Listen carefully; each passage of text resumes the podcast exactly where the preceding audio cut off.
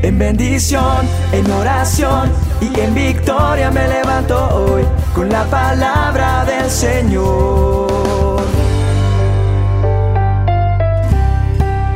Con William Arana.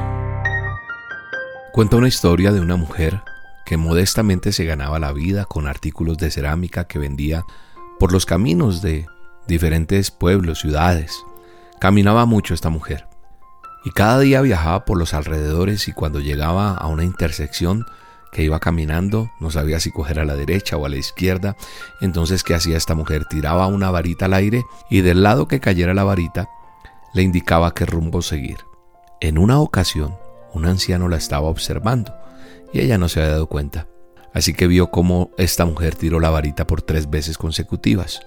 A lo que el anciano se acerca y le pregunta, ¿por qué tiras esa varita así? Entonces la mujer contestó, dejo que Dios me indique a dónde debo ir. Mm, ¿Y entonces por qué la tiraste tres veces? Porque las dos primeras veces me señalaron ese camino y no, no quiero ir por allá, no me gusta. Eh, la verdad esto me hizo pensar, reflexionar un poco para esta dosis de hoy. Porque así como esta mujer eh, toma la decisión que quiere y no la que la varita le indica, eh, somos muchas veces nosotros con Dios, le pedimos que nos direccione, le pedimos que nos hable y que se haga su voluntad, pero finalmente resultamos haciendo la nuestra, lo que nosotros queremos. Y sabes una cosa, el propósito fundamental de la oración no es que tú o yo obtengamos lo que queremos, no, sino que aprendamos a querer lo que Dios nos da. Por eso nosotros tenemos que rendir nuestra voluntad y aprender a colocarnos en la agenda de Dios en lugar de la nuestra. La persona cuya voluntad está rendida a Dios mantiene una relación con Él como la que se describe en la parábola de la vid y los pámpanos. Dice la palabra en Juan 15:7, si permanecen en mí y mis palabras permanecen en ustedes, pidan todo lo que quieran y yo se los voy a dar, les será hecho. Suena linda esa promesa, ¿verdad? ¿Quién no quiere pedir y que se nos dé? Lo que pasa es que nosotros no queremos permanecer, como dice la Escritura. Permanecer en Cristo, permanecer en Dios, permanecer en, en lo que Él quiere, hará que nosotros tengamos las bendiciones de Dios. Permanecer en la palabra y permitir que la palabra permanezca en nosotros nos hace unos verdaderos discípulos.